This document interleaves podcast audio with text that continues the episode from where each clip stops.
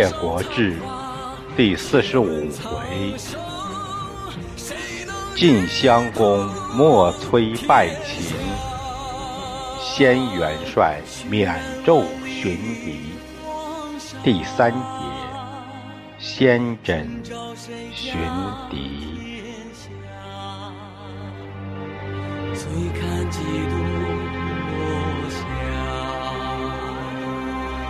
泪洒谁家铠甲？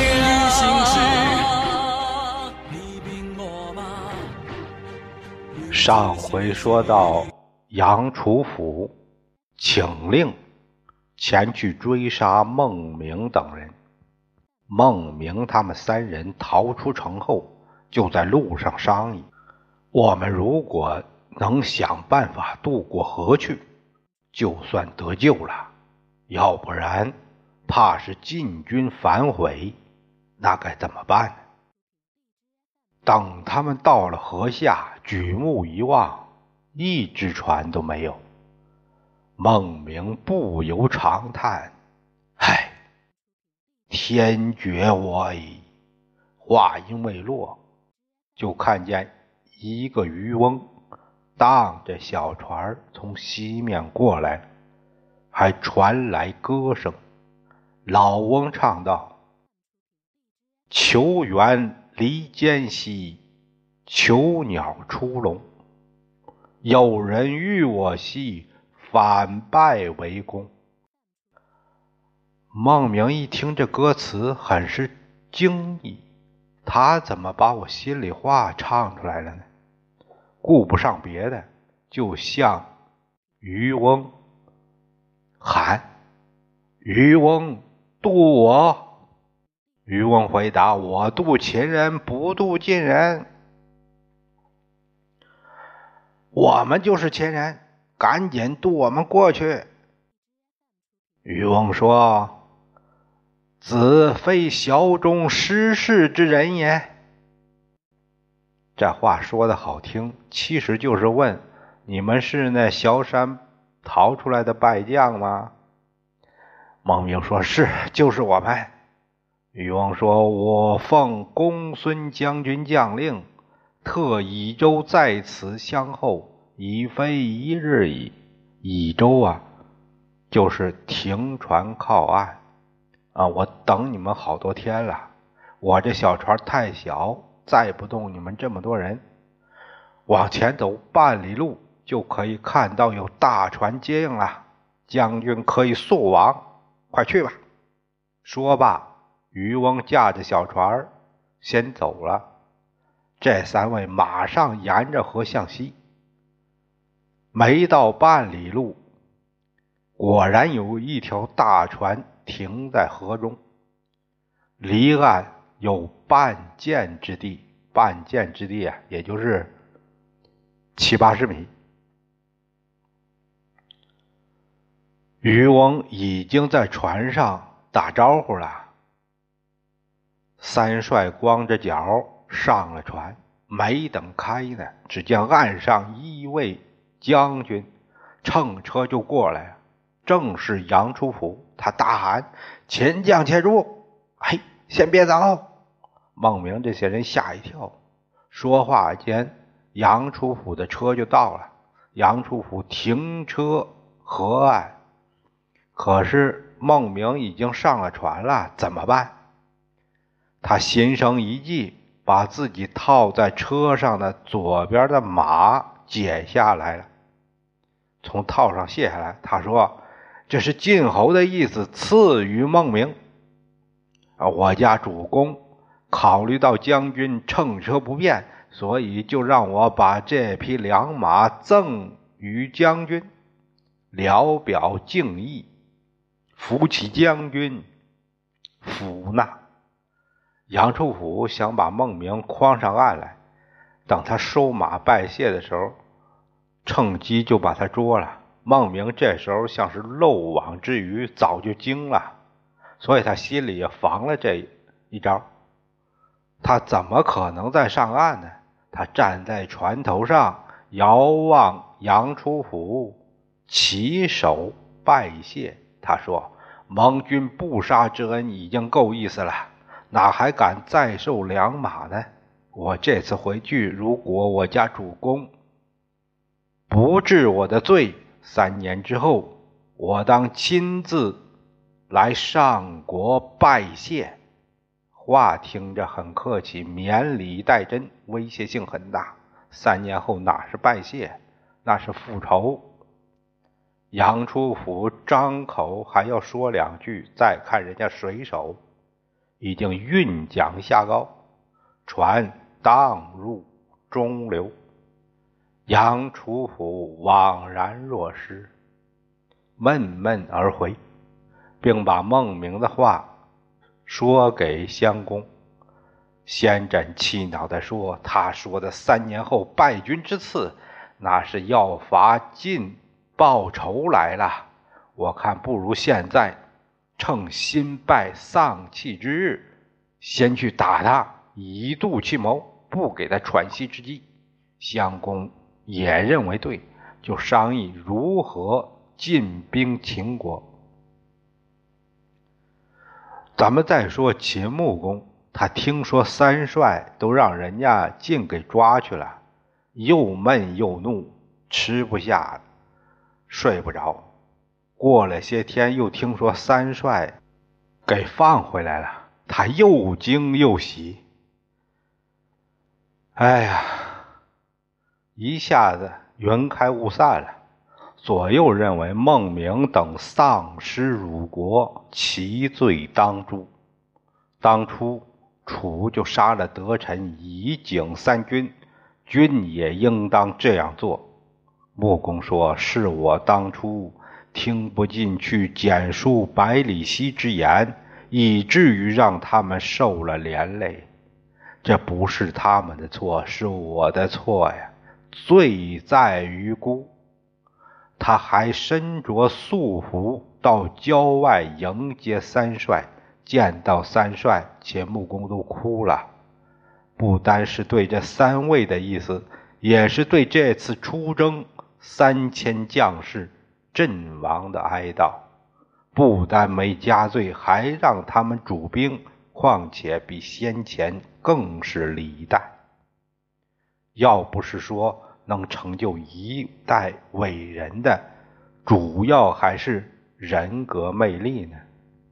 百里奚一看儿子生还，他长叹一声：“唉。”我们父子还能相会，这就是已经是个意外了。随后，百里奚告老致政，离休了，退休，不干了，辞职。伴君如伴虎，算了吧。穆公就拜由于公孙支为左右庶长，来代替简书百里奚这两个空缺。晋襄公这边正商议伐秦的事呢，忽然边吏来报，今有敌主白布胡引兵犯界，已过基城。基城是哪儿？山西太谷县东北白燕村一带。望其发兵防御，襄公大吃一惊！敌晋两国关系很好啊，这怎么打来了呢？先轸说：“先君文公当年政治避难，逃亡在敌，敌军还把二伟与我君臣成婚，一住十二年。人家对他们君臣礼遇甚厚，等到先君返国。”敌军又遣人拜贺，还送二尾还进。先君在那几年可能是顾不上他们那边，连一丝布都没给人家作为礼品送去过。敌军是念先君的好，不计较，没好意思说什么。可是现在成了他儿子当家了，白布胡。此位自是勇武，所以趁着丧期就来打我们来了。相公说：“先君勤劳王室也是事儿太多了，没顾得上报私恩。现在敌军伐我之丧，那就是仇家了。什么也别说了，自在你就出马为寡人教训他们一下吧。子载为寡人创之。”先轸再拜，不想接这个工作。他说：“臣因为对秦将归去一时火大，吐了一脸唾沫，这事儿做的太过分了。臣闻兵势上整，唯礼可以整民，无礼之人不堪为帅。希望您把我撤职，别则良将。”襄公不这样看，他说：“请为国发愤，忠心所寄，寡人哪能会不谅解你呢？现在御敌之举非轻不可，你就不要推辞了。”从襄公这些话来看，他真是相当大度，很理性。有使臣写诗赞襄公：“妇人轻丧武夫公。”先轸当时怒气冲，世面容颜无韵意，方知四伯属相公。先轸没办法，只好领命而出。他长叹一声：“嘿，我本想死在秦，没想到却死在了敌呀。”身边的人相互看看，也不知道这什么意思。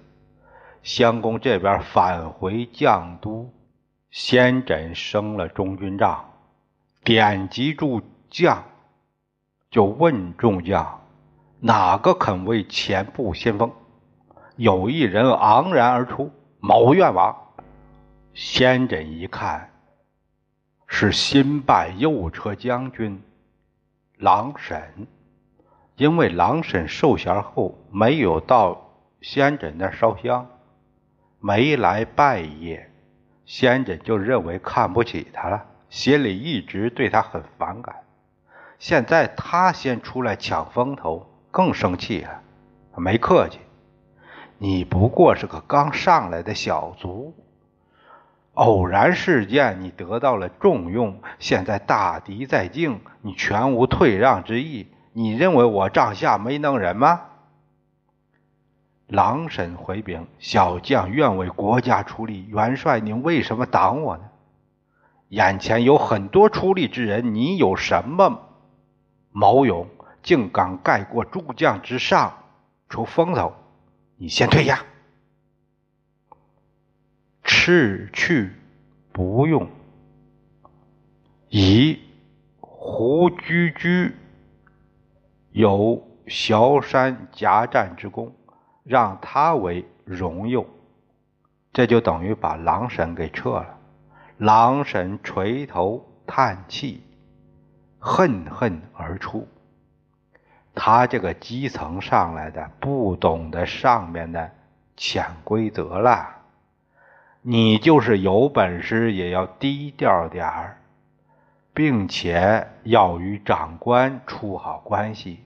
不能在长官面前认为自己了不起，不是忠勇就能完全出彩的。上面长官不给你机会，你就是偏死于马厩的千里马。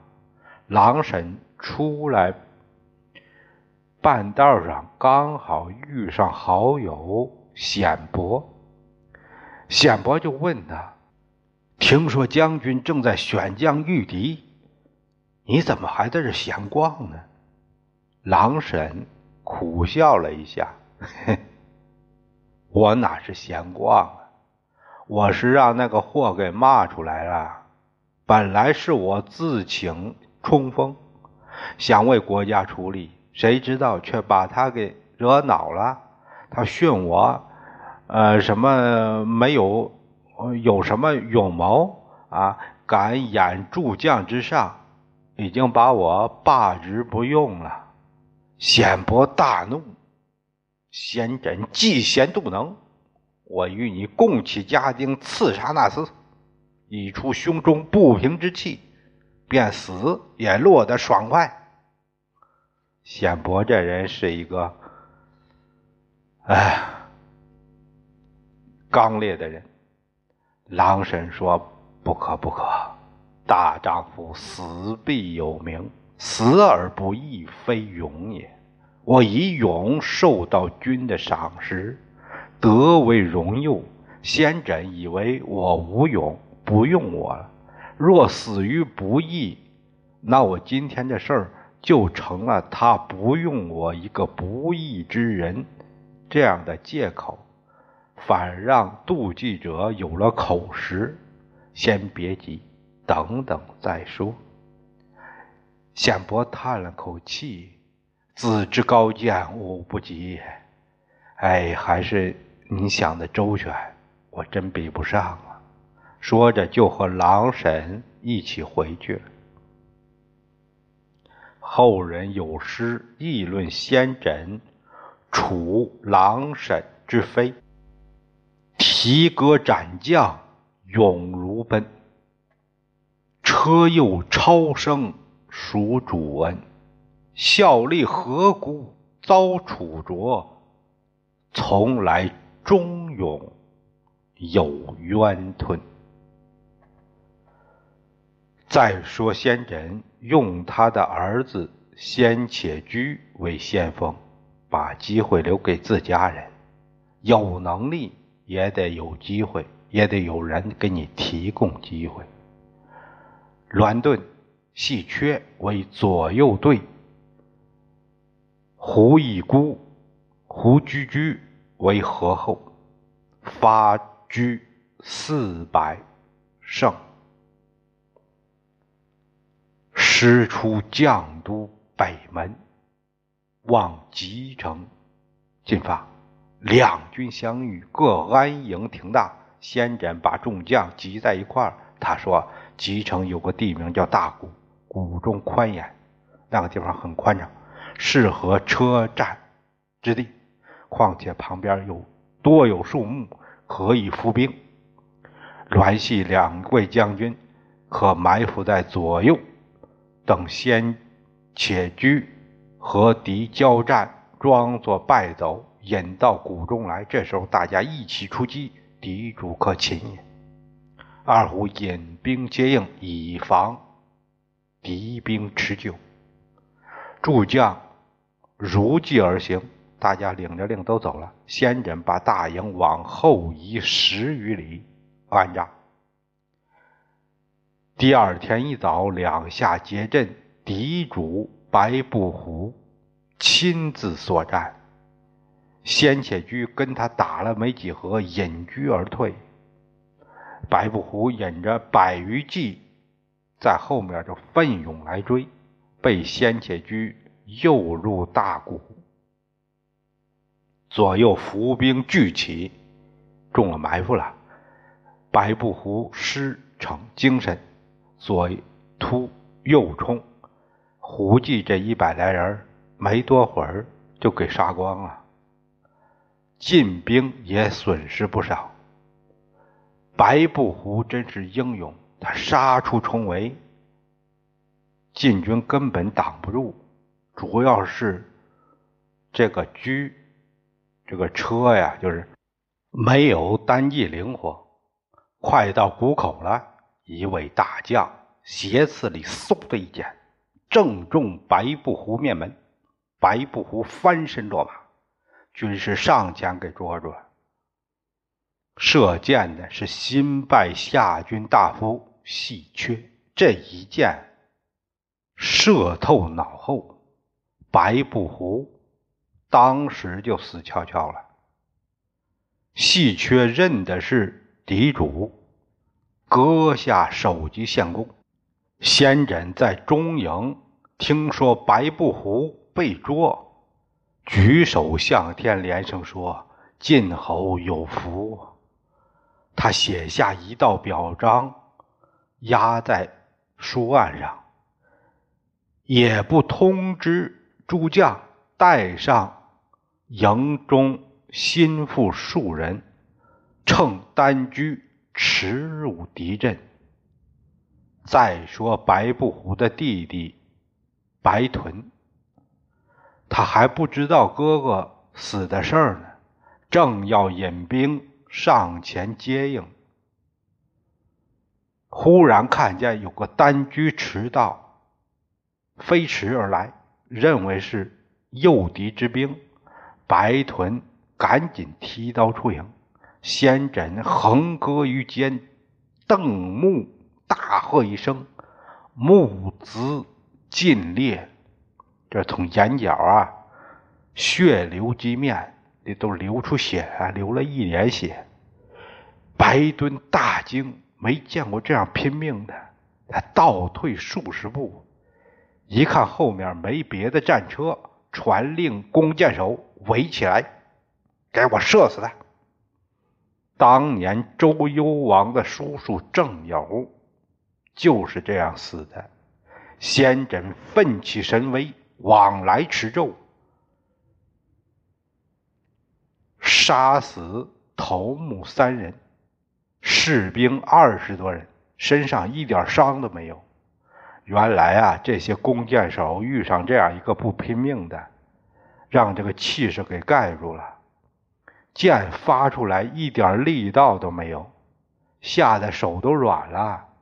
再有先轸身披重铠，箭根本就射不透。先轸见射他不能伤，他自叹一声：“哎，我不杀敌是看不到我的勇。现在已经知道我的勇啊，何必多杀呢？就死这儿吧。”说着，他解下铠甲。顿时间，见疾如卫，很快就成刺猬了。人死了，还在那儿站着。白臀想把他脑袋割下来，可是，一看他怒目扬须，跟活着一样，心里怕死了。有军士认出这是晋中军元帅先人，白臀。就率众罗拜，赞叹说：“真神人也！”说着，他就祷告上了：“神呐，请允许我归敌，呃，把他供养起来吧。如果可以，就让他倒下。再看先轸的尸体，还在那站着不动。”白豚又改口说：“神呐，您老的意思是说，让我把他……”呃，还给晋国吗？那好，那我就送回去。他祷告完再看尸体，这才倒在了车上。要知白豚如何送回晋国，咱们下回接着说。我兵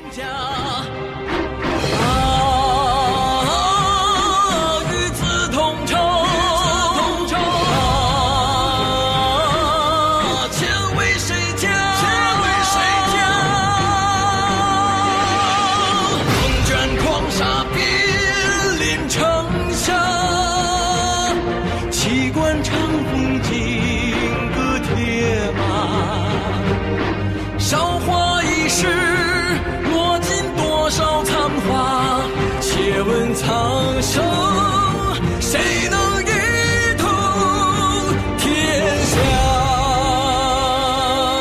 血染万里黄沙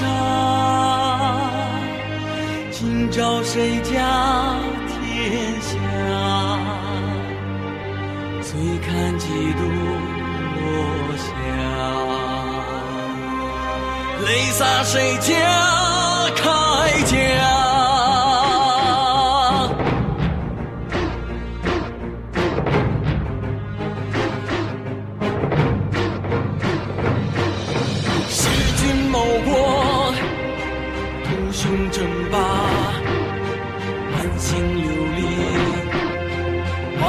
天涯。